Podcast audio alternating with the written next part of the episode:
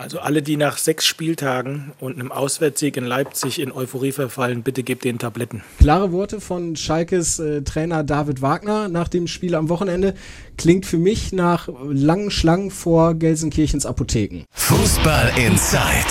Tacheles. Außenpott. Der Fußball-Podcast mit den Experten von Funke Sport und den Lokalradios im Ruhrgebiet.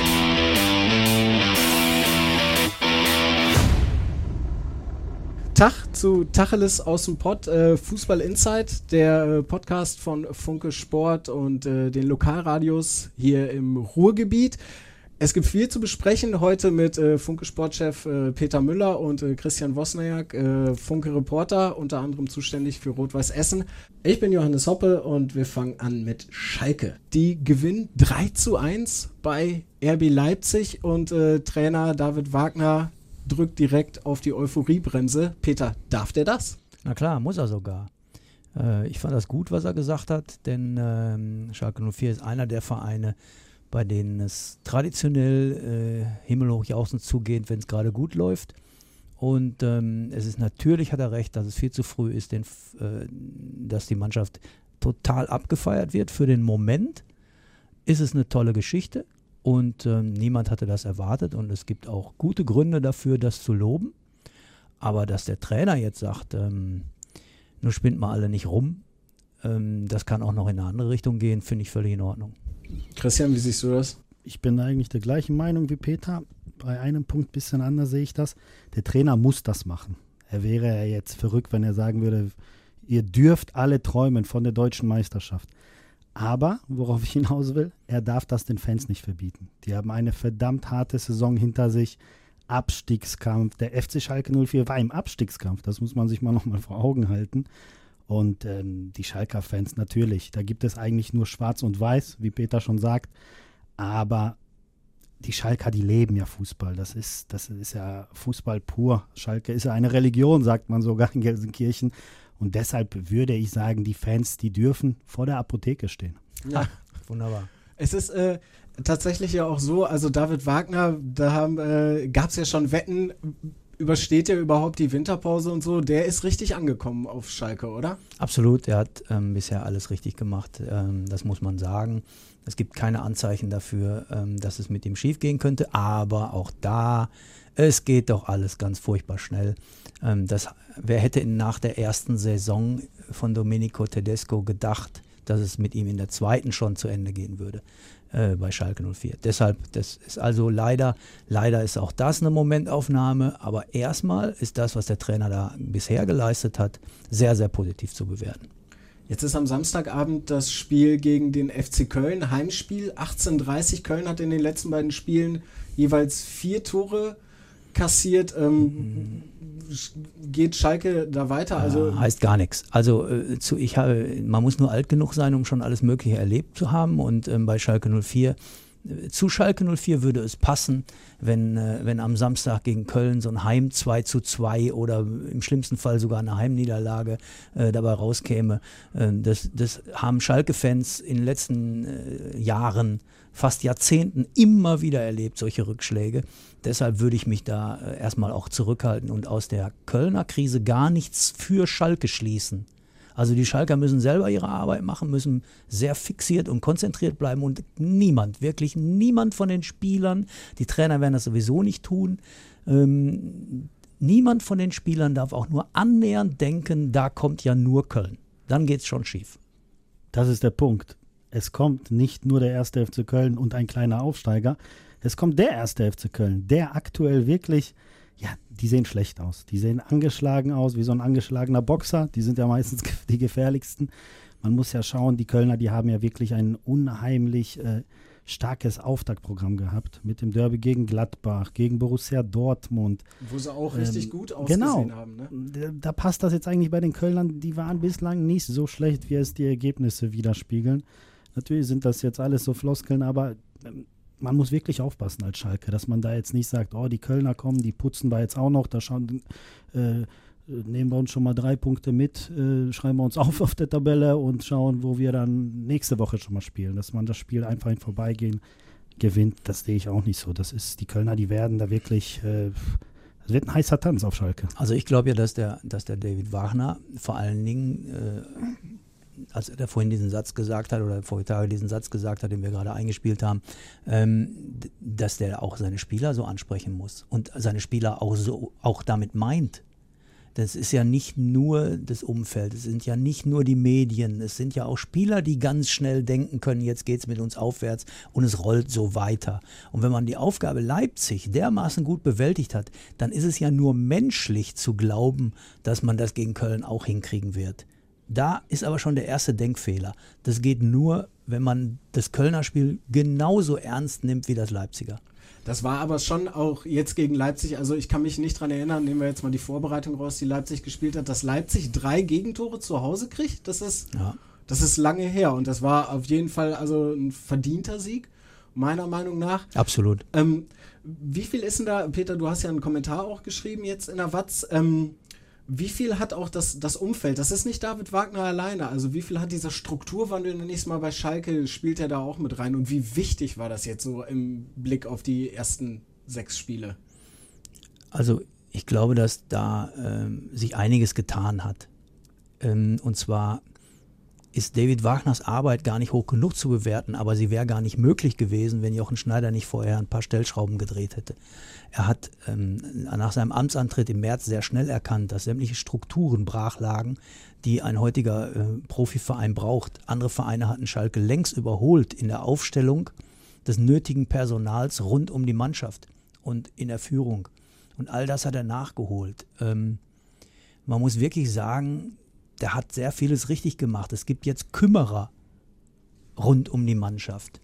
Und ähm, es gibt jemanden, der sich um die Spieler, um die neuen Spieler kümmert, um die schwierigen Spieler, wobei man natürlich schnell dann bei Amina Harid ist. Natürlich hat der Herr David Wagner mit dem lange gesprochen, hat ihm alles erklärt.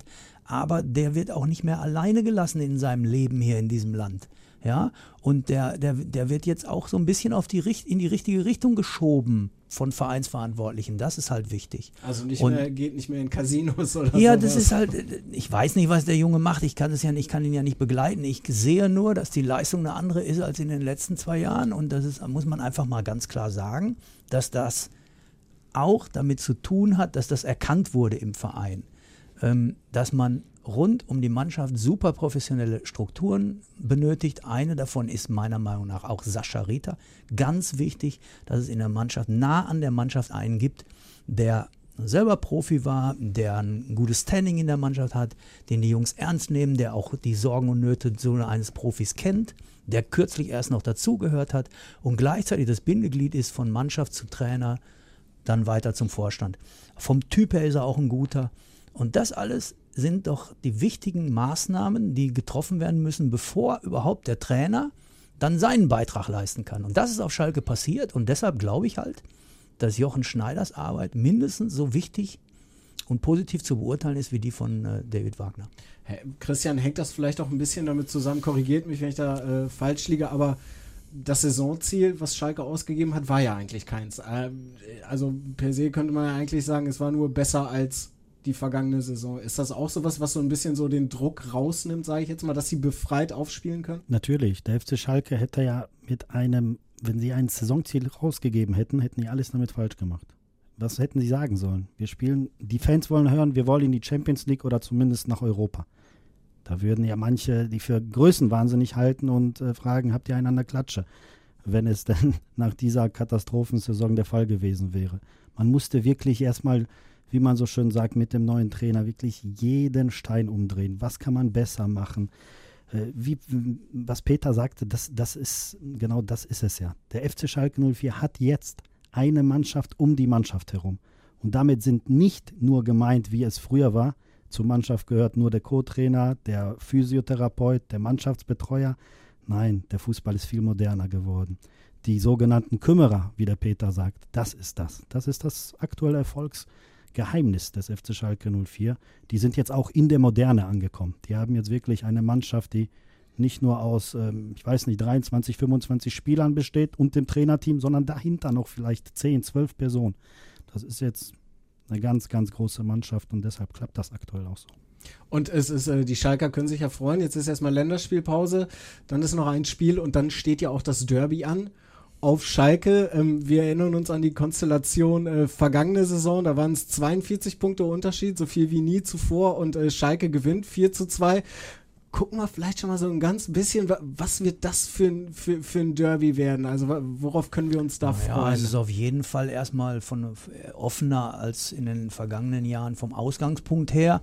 Andererseits ähm, im, in der vergangenen Saison hat es halt das berühmte Derby in Dortmund gegeben, das Schalke gewann, obwohl Schalke als chancenlos galt.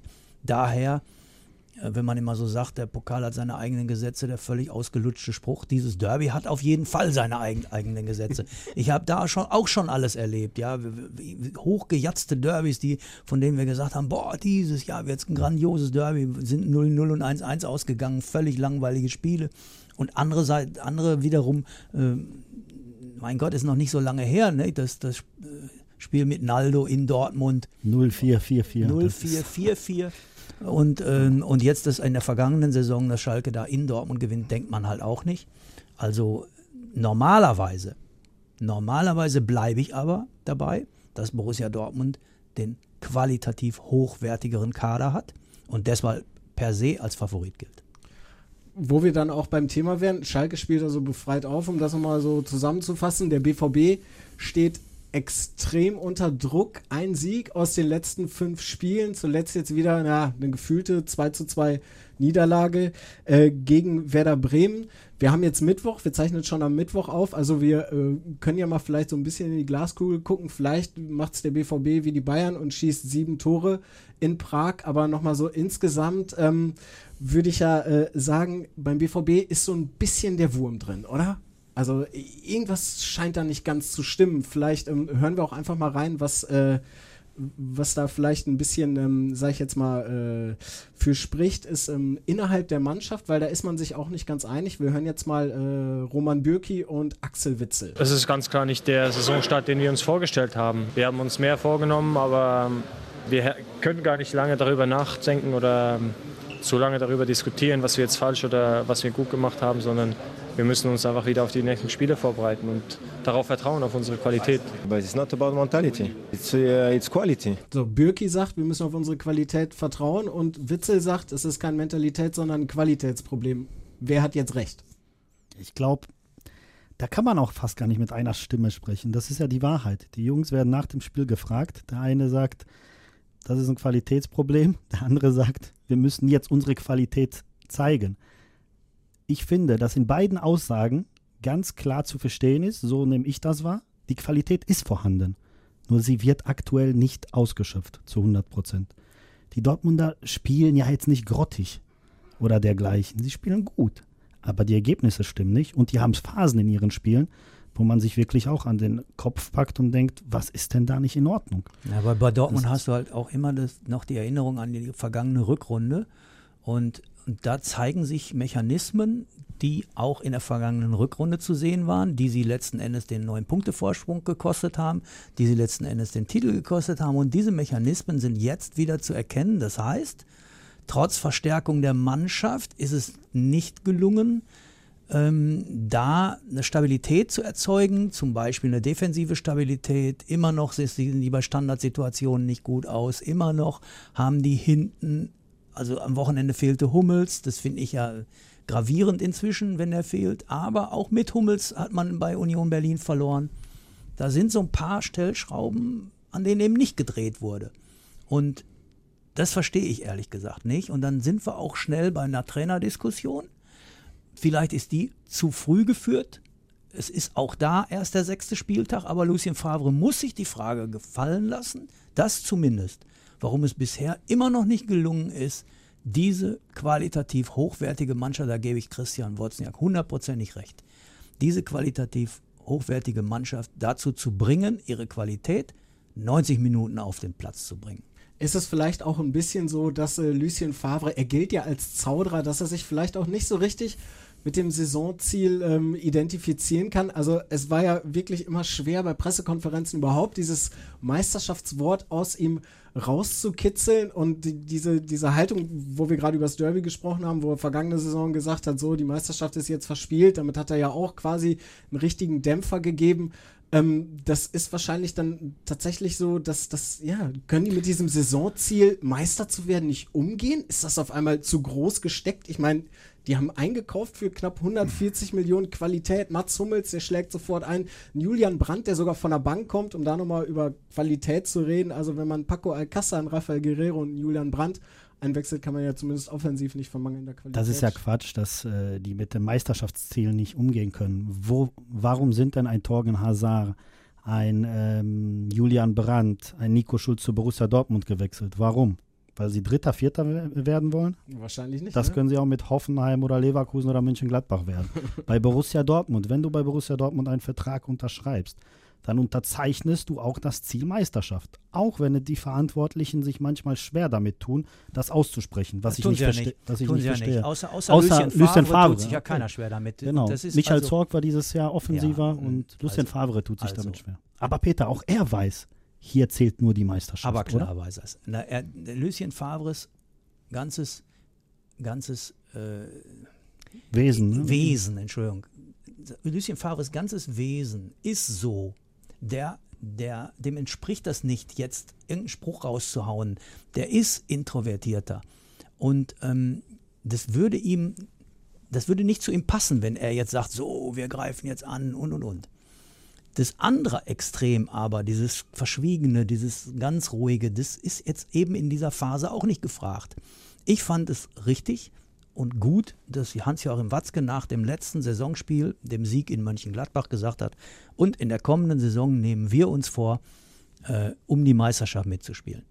Das ist dann von Michael Zorg bestätigt worden und der ganze Verein, das hat Hans-Joachim Watzke im Interview mit uns gesagt, der ganze Verein soll aufgerüttelt werden und auf dieses Ziel hinarbeiten. Ob das dann gelingt, ist was anderes, aber das ist, das muss das Ziel sein. Und als dann Lucien Favre danach gefragt wurde, dann springt er ja nicht gleich hoch und freut sich darüber. Und dann haben eben auch Medienvertreter da rein interpretiert, der will das gar nicht. Daraufhin hat Michael Zorg ganz klar gesagt, für wie bekloppt haltet ihr uns eigentlich? Als wenn wir nicht mit dem Trainer genau dieses Ziel abgestimmt hätten, wenn wir das ausgeben. Natürlich ist der Trainer darüber nicht nur informiert, sondern der geht das Ziel auch mit. Und da bin ich wieder bei Christian, der gerade gesagt hat, wenn ich als Spieler da hingehe zu Borussia Dortmund und komme von Hoffenheim oder Gladbach oder Leverkusen, dann will ich doch Meister werden, dann will ich den nächsten Schritt machen und das gilt doch auch für den Trainer. Nur erzähl mir doch keiner, dass Lucien Favre aus Nizza nach Dortmund gekommen ist, um, mehr, um drei Euro mehr zu verdienen. Auch der hat doch das Ziel. Auch der hat's. Die Frage ist, kann er rüberbringen, kann er vermitteln, hat er das Feuer? Ja, werden wir sehen am Samstag. Dann ist ein schweres Auswärtsspiel gegen Freiburg. Wir haben vergangene Saison gesehen, gerade bei vermeintlich klein, wobei Freiburg die Saison groß aufspielt. Das wird ein heißer Tanz, aber halten wir mal fest, es könnte für den BVB auch noch deutlich schlechter laufen. Die könnten auch sieglos gestartet sein in die Saison und damit sind wir beim VfL Bochum. Ähm, ich hatte jetzt die ganze Zeit überlegt, was machen wir? Spielen wir einen Ton von Thomas Reis ein, der irgendwie von äh, täglich grüßenden Murmeltieren erzählt oder vom Kapitän Lucia, der irgendwie sagt, ich stelle mich jede Woche hier hin und sagt das Gleiche. Ich habe mich dafür entschieden, wir hören mal so ein bisschen Volkes Stimme. Wir haben bei Radio Bochum haben wir eine Rubrik, die heißt die Ostkurvler. Das sind ähm, drei Fans, die uns vor und nach jedem Heimspiel so ein bisschen ihre Gemütslage schildern. Und äh, die haben wir natürlich auch gehört jetzt nach dem äh, 2 zu 2 gegen Darmstadt. Und da würde ich euch gleich mal bitten, ähm, die Frage zu beantworten, ob die drei denn recht haben mit ihrer Einschätzung, wie es aktuell beim VfL Bochum läuft. Also ich bin ja der Meinung, heute war ein völlig anderes Spiel zu sehen, als wir sonst gesehen haben. Ja, genau, weil diesmal haben sie in der ersten Halbzeit gespielt und die zweite verpennt, sonst war es andersrum. Jo, also wir schaffen es einfach nicht, eine Führung für uns mit drei Punkten zu entscheiden. Das geht gar nicht. Geht gar nicht. Äh, Ergebnisverwaltung kann der VfL nicht. Das haben wir jetzt gesehen. Ja, dann machst du die schwachen Gegner noch stark mit. Scheiße. Und ich muss sagen, heute verstehe ich das erste Mal so euer Argument von wegen, wir spielen nur Handball, wir spielen da so vor dem 16er rumherum. Halbzeit, brutal. Zweite Halbzeit, ganz brutal. Bewegung ohne Ball, nichts los. Also kann man auch Tippkick spielen. Keine Ahnung, fällt mir nichts mehr zu ein. Bin ratlos. Dass das so zum Saisonanfang kommt, das ist neu. Also, das habe ich so noch nicht gesehen. Verteilt über die Saison geht das, ja, unentschieden Spiel, passiert, aber so nicht. So geht's nicht. Hat euch irgendwas gefehlt bei dieser Nee, gar nichts. Ich hab, ich muss, ich, da hat mir ein Wort ganz gut gefallen, Ergebnisverwaltung. Also ich habe das Spiel gegen Darmstadt am Samstag komplett gesehen und muss sagen, ähm, das war das Wort, was ich auch benutzt hätte. Das ist also Ergebnisverwaltung ist genau das Richtige. Wenn du 2-1 führst im eigenen Stadion und dann hoffst, das Ding in der kompletten zweiten Halbzeit das über die Zeit bringen zu können und dir jeglicher Mut fehlt, nochmal einen Schritt nach vorne zu gehen, dann wirst du natürlich dafür bestraft. Das ist dann auch passiert. Zehn Minuten länger und die hätten ihr Heimspiel noch verloren, die Bochumer. Das ist einfach eine Enttäuschung, das ist einfach blamabel.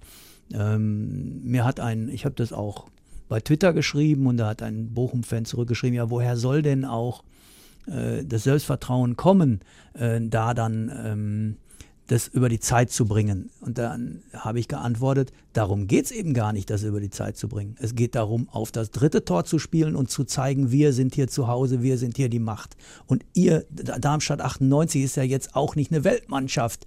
Die haben ja nicht gegen den Spitzenreiter gespielt. Nein, sie haben gegen Darmstadt 98 im eigenen Stadion gespielt. Und zwar feige. Und das ist der Punkt. Das ist das Entscheidende, das Verhalten der Mannschaft als solche.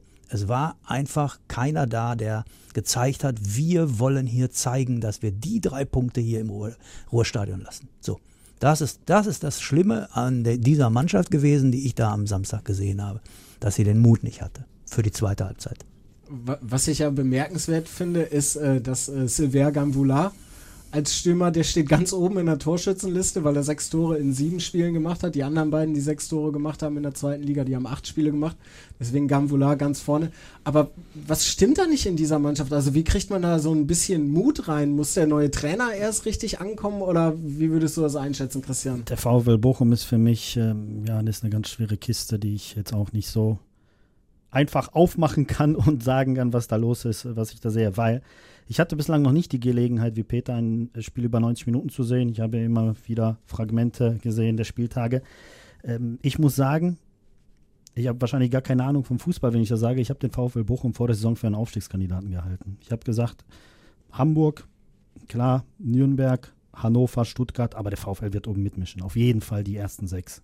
Und dann sägt sich und dann Dass die nach acht Spieltagen die einzige deutsche Profimannschaft neben Carl Zeiss Jena und dem SC Paderborn äh, in den ersten drei Ligen ohne, ohne Sieg sind, hätte ich wirklich nicht für, für möglich gehalten. Und du hast gerade Ganvula angesprochen. Ja. Als ich gelesen habe, dass die den holen, ich habe gedacht, der ist nicht, äh, dass der, dieser Transfer ist nicht zu realisieren. Vielleicht geht er nach England, weil der eine super Rückrunde in Bochum gespielt hat.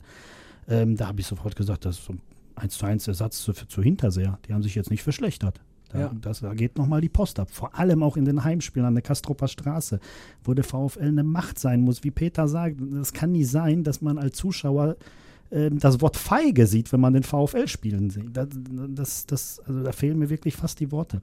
Ich mache mir Sorgen um den VfL. Das ist nach acht Ja, Spieltagen, Sorgen, wenn man, also die Sorgen sind nur wirklich berechtigt. wenn man nach acht. Spielen kein Spiel gewonnen Naja, hat. Das und ist schon kein in- Zufall, ja. kein Pech, das irgendwas. Ja, und du hast schon den Trainer gewechselt zu einem Ja. Zeitpunkt der Saison, wo es eigentlich erstmal an Fahrt aufnehmen sollte. Also bei aller Liebe. Das, da kann ich nur sagen, beim VfL Bochum liegt so vieles im Argen, dass es, dass alle, alle Sorgen wirklich berechtigt sind. Ich glaube, ähm, dass diese Mannschaft bis zum Schluss gegen den Abstieg spielen kann. Also das kann gut passieren, dass das und dann kann sie noch froh sein, wenn sie drin bleibt. Wir haben jetzt am Sonntag das Spiel in Heidenheim. Da tut sich per se sowieso jeder in der zweiten Liga schwer, weil Heidenheim eine ganz, ganz ekelhafte Mannschaft ist. Ähm, ist es denn realistisch immer noch zu hoffen, dass es da dann vielleicht mal den ersten Dreier gibt? Oder ist das wirklich so, so schwarz, wie ihr es jetzt gerade gemalt Nee, habt und dass also- der VfL da gar nicht mehr rauskommt die ganze Saison. Nee, das muss ja nicht sein. Du, du musst ja mal einen so einen Treffer landen. Schalke hat ja auch in Leipzig gewonnen. Also warum soll nicht Bochum in Heidenheim gewinnen? Aber Heidenheim ist halt auch wieder einer dieser Vereine, die den Bochumern seit Jahren zeigen, äh, wie es auf, wie es geht. Ja, der, der VfL Bochum, äh, lange Jahre unabsteigbar in der Bundesliga, träumt seit zehn Jahren von der Rückkehr. Und so ein, so ein FC Heidenheim mischt da in der zweiten Liga fröhlich mit und lässt den VfL Bochum hinter sich. Da würde ich mich als VfL Bochum aber mal schämen. Das ist auf jeden Fall mal eine, eine klare Ansage. Vielleicht äh, lass uns noch mal kurz darüber sprechen. Ist vielleicht auch dieser Bruch gekommen, dass Robin Dutz sich selber abgesägt hat als Trainer? Also er hat sich ja, also es gab ja eigentlich gar keine Trainerdiskussion und er hat dann selber nach dem Spiel, ich weiß gar nicht, es war das 3-3 gegen, gegen Bielefeld. Ja, gut, da gab es ja vorher ein paar Fehlentscheidungen. Gegen auch. Wien Wiesbaden, glaube ich. Wien, Gegen Wiesbaden, Wiesbaden, genau. ja, da gab es ja vorher auch ein paar Fehlentscheidungen in, innerhalb, innerhalb des Vereins. Ähm, man, kann keinen aussortierten Ex-Kapitän mittrainieren lassen, der dann auch, der dann auch natürlich Leute in der Gruppe hat. Ähm, also du hast da, sind so einige Dinge nicht gut gelaufen. Und ähm, es hat sich ja auch gezeigt, dass dann, als er dort dann weg war, wurden ja noch, wurde ihm ja noch ein bisschen was hinterhergeworfen von den Spielern. Und ich muss schon sagen, da muss mehr vorgefallen sein, als dann in der Öffentlichkeit bekannt wurde. Ich persönlich war sehr, sehr enttäuscht, dass das passiert ist überhaupt, weil ich habe gedacht, Robin Dutt würde gut zu äh, VfL Bochum passen. Mhm. Andere ähm, Spieler ist auch nochmal ein gutes Stichwort. Manuel Riemann hat sich jetzt am äh, Samstag mal wieder mit den Fans angelegt. Das ist auch keine neue Geschichte. Es gab diese Riemann-Rausrufe. Er hat drauf reagiert und so, weil er eben vorm 2-2 den Ball unnötigerweise ins Ausgeschlagen hat. Ist da vielleicht auch innerhalb der Mannschaft, funktioniert es da vielleicht auch nicht so ganz, dass eben so eine Führungspersönlichkeit wie Manuel Riemann dann da einfach mal wieder durchknallt und äh, Ja, kann ja nicht funktionieren. Entschuldigung, ich muss mich mal eben einmischen. Ich kann, kann ja, ich schneide dem Wotz hier gerade das Wort ab. Das ist, Alles gut, Tut Peter. mir leid. Ähm, ich reg mich gerade auf. Es kann ja nicht funktionieren innerhalb der Mannschaft, wenn du, ein- wenn du einen Torwart hast, der den Ball ins Aus schießt und dann kass- kassiert er ein Tor und dann macht er erstmal als erstes die, die Mitspieler dafür verantwortlich mit, mit dem Finger zeigen. Das ist einfach eine, keine gute Haltung. Trotzdem, das ist mir wichtig zu sagen, macht man das auch nicht den eigenen Torwart mit Riemann rauswurfen, würfen, äh, rufen, Entschuldigung, noch weiter zu verunsichern. Das also meiner Meinung nach geht auch nicht. Ich finde es ohnehin, habe ich es noch nie verstanden, dass Fans eines Vereins sich einzelne Spieler rauspicken, um die dann fertig zu machen. Das habe ich bei Schalke früher schon mehrmals erlebt und das erlebt man immer mal wieder, auch bei anderen Vereinen, aber in Bochum muss ich sagen, das finde ich geht nicht. Man muss mit dem Riemann anders umgehen, auch von Seiten der Fans. Aber als wichtigstes ist, dass sich jetzt mal der neue Trainer sowie Sportchef Sebastian Schinzilotz den Riemann mal vorknöpfen und ihm auch zeigen, dass er eine ganz andere Verantwortung hat. Es geht nicht, dass er mit dem Finger auf andere zeigt und er nicht fehlerlos dabei bleibt. Jemand, der so auftritt wie er, der sollte gefälligst ohne Fehler spielen. Dann kann er es sich erlauben. Oder er sitzt einfach gegen Heidenheim mal auf der Bank. Ja, das, Spiel. ja. Also es gibt eben zwei Ebenen, über die wir jetzt diskutieren. Die eine ist Manuel Riemann als Torhüter und von seinem Verhalten her. Und das andere ist, was die Fans mit ihm veranstalten. Und da, das sehe ich ein bisschen anders. Riemann hat sich mit den Fans angelegt. Ich würde fast sagen, die Fans haben sich mit Riemann angelegt. Und ich finde es auch ehrlich gesagt, das gefällt mir gar nicht. Da bin ich bei Peter, da muss man Manuel Riemann mal in äh, Schutz nehmen, in dieser Sache, mit dieser Fansache. Jeder von uns hier, wir sind hier zu dritt, ich glaube, irgend, wir sind alles Menschen, äh, auch wir haben Emotionen, wir haben, ne, wenn da 5000 Riemann rausschreien, ich glaube, dann kann man auch mal die Fassung verlieren und mal zurückschnauzen. Auf Ja. der anderen Seite, was absolut nicht geht, was Peter Müller sagt, dass er seine Mitspieler anschnauzt und mit dem Finger zeigt. Das geht nicht, weil da frage ich mich, wer ist Manuel Riemann? Manuel Riemann ist nicht Manuel Neuer. Beispielsweise, also der muss Ja, mit damit, Leistung damit vorangehen. ist wirklich alles gesagt. Genau Das ist- genau das ist es. Genau das ist es. Seit, seit, seit er in Bochum ist, ist er eigentlich immer wieder kritisiert worden, immer wieder für einen Lapsus gut, ähm, dass er mal drei, vier, fünf starke Spiele hintereinander spielt, kommt selten vor. Er ist trotzdem die Nummer eins geblieben. Er sollte da wirklich kleinlaut sein, was bezüglich seiner Mitspieler. Hat natürlich gegen Darmstadt dann auch nochmal richtig gut ein Ding gehalten, ne? nach dem zweiten Ja, ganz Tor. ohne Frage. Ich, das ist ja in Ordnung. Das ist, dafür Ja. wird er ja bezahlt. Dafür wird er ja bezahlt. Er hat aber den Ball auch ins Ausgeschossen vorher. hoffen wir vielleicht einfach mal, dass der VfL, weil wir sind ja alle ein bisschen in Sorge, stelle ich jetzt mal so fest, dass der VfL äh, tatsächlich dann den ersten Heimsieg der Saison landet und äh, damit kommen wir dann zur ersten Heimniederlage der Saison für Rot-Weiß Essen. Äh, Christian, du bist nah dran bei RWE. Es gab eine 1 zu 4 Klatsche jetzt gegen den SC Verl mit Aufstiegsaspirant. Ähm, ist äh, RWE jetzt auf dem Boden der Tatsachen angekommen mit dieser Niederlage oder ist das nur ein kleiner Ausrutscher? Ich habe es geahnt. Ich will jetzt nicht kein Klugscheißer sein. Ich habe ja auch gesagt, der VfL Bochum wird um den Aufstieg mitspielen. Aber bei Rot-Weiß Essen vor dem Spiel gegen den SC Verl, da war auch jetzt alles, alles zu schön, zu rosig. Rot-Weiß Essen, wenn man in, sich in der Essener Fanszene umhört, sind die ja schon gefühlt aufgestiegen. Das ist die Gefahr jetzt. Man hat mit Christian Titz einen hervorragenden Trainer, der einen super Kader zur Verfügung gestellt bekommen hat, beziehungsweise den ähm, zusammen mit Jörn Nowak zusammengestellt hat. Und es lief einfach alles, alles perfekt. Bis auf das 1-1 in Rödinghausen hat RW alles gewonnen. Jedes Spiel in der Liga, jedes Spiel im Niederrhein-Pokal. Und ähm, ja, der kleine SC Verl, der ja die Regionalliga Westmannschaft schlechthin ist, ich glaube seit neun Jahren Regionalliga Westclub, der SC Verl, ähm, der spielt jetzt auch eine super Saison und ja, die sind nach Essen gekommen, die konnten nichts verlieren. Nur RWE konnte verlieren, was da geschehen ist. Und wenn der SC Verl da zwei, drei, vier Stück bekommen hätte, hätte jeder gesagt, ja super, RWE ist super in Form und ähm, aber ich glaube nicht, dass das jetzt für Rot-Weiß Essen ein herber Rückschlag ist. Aber die, Frage ist, doch, haben, aber die Frage ist so, wir haben doch Herbst. Und im Herbst geht es bei Essen ja immer los, Wotzi. Jetzt erzähl mal. Natürlich. Das war die vergangenen Jahre auch so. Natürlich, ich weiß, worauf Peter hinaus will. In der vergangenen Saison, um vielleicht nicht ganz, ganz weit nach hinten zu schauen, aber in der vergangenen Saison war Rot-Weiß Essen auch nach sieben Spieltagen Tabellenführer. Und äh, wenn man dann vielleicht noch ein paar Jährchen weiter zurückgeht, es war immer so wirklich, wenn, wenn das Wetter schlechter wurde, wenn die Herbstblätter von den Bäumen gefallen sind, ist auch Rot-Weiß Essen in der Tabelle gefallen. Ähm, Lass uns da ich glaube aber, dass das diesmal nicht der Fall sein wird. Waren das nicht im letzten Jahr auch deine Worte? Ich glaube, diese Worte äh, ah, tätige ich schon seit sechs ja, Jahren. sagt er nicht zum ersten Mal. Lass uns noch mal ganz kurz reinhören, was äh, der Kollege Stefan Knipp sagt. Der ist bei Radio Essen, der ist auch nah dran bei RWE, der kommentiert RWE-Spiele und der hat uns mal so eine Einschätzung gegeben, äh, auch mit Blick auf die Fans. Also bei den Fans von Rot-Weiß Essen herrschte so direkt nach der Niederlage gegen Ferl eine, ja, ich möchte mal sagen, durchaus unterschiedliche Stimmung. In erster Linie haben sie erstmal alle versucht, aufrecht zu bleiben. Ne? So im Sinne von, Mensch, das kann passieren, weiter geht's, Mund abwischen. Teilweise auch schon verbunden mit der Kampfansage, jetzt wird Mönchengladbach weggeputzt und jetzt müssen die dran glauben und auswärts sind wir eh eigentlich besser in dieser Saison. Aber du hast eben auch gemerkt, dass da bei dem einen oder anderen Angst und Zweifel ein bisschen innerlich mitmischen. Es ist nun mal so. Das kann man nicht von der Hand weisen. Jeder RWE-Fan erinnert sich an die letzte Saison, als Rot-Weiß Essen nach sechs Spieltagen gefühlt schon aufgestiegen war und ab dem siebten Spieltag dann äh, völlig eingebrochen ist. Und dass das eben jetzt wieder der Fall sein könnte, das wurde hier und da im Nebensatz auch ängstlich mal äh, ausgesprochen, ängstlich angemerkt. Es wurde dann auch darauf verwiesen, mit Respekt, dass Gladbach zuletzt ja auch durchaus 6 zu 0 gewonnen hat, man selbst gegen Fair katastrophale Fehler gezeigt hat. Also Ne, du, hast, du hast gemerkt, diese Euphorie an der Hafenstraße, die ist da, die ist jetzt nicht an diesen 90 Minuten gegen Ferl zerschellt und in tausend Stücke zerbrochen, aber du merkst doch, dass diese Euphorie aus den letzten Wochen vielleicht doch noch ein bisschen fragiler ist, als es der ein oder andere nach dieser Siegesserie zuletzt wahrhaben wollte. Und ich glaube, dass das Spiel gegen Mönchengladbach jetzt auch durchaus wieder richtungsweisend sein kann. Bei einer Niederlage könnte so das erste nervöse Zucken an der Hafenstraße dann vielleicht doch wieder losgehen bei den Fans. Und äh, bei einem Sieg wird die Mannschaft wiederum Moral zeigen. Die Fans sehen sich gestärkt, dass man durchaus auch mal eine Niederlage mit Wohlwollen akzeptieren kann, was natürlich für die nächsten Wochen und Monate durchaus für Entspannung sorgen könnte. Gladbach ist richtungsweisend, Christian? Sehe ich auch nicht so. Ich sehe das ein bisschen anders als Stefan Knipp.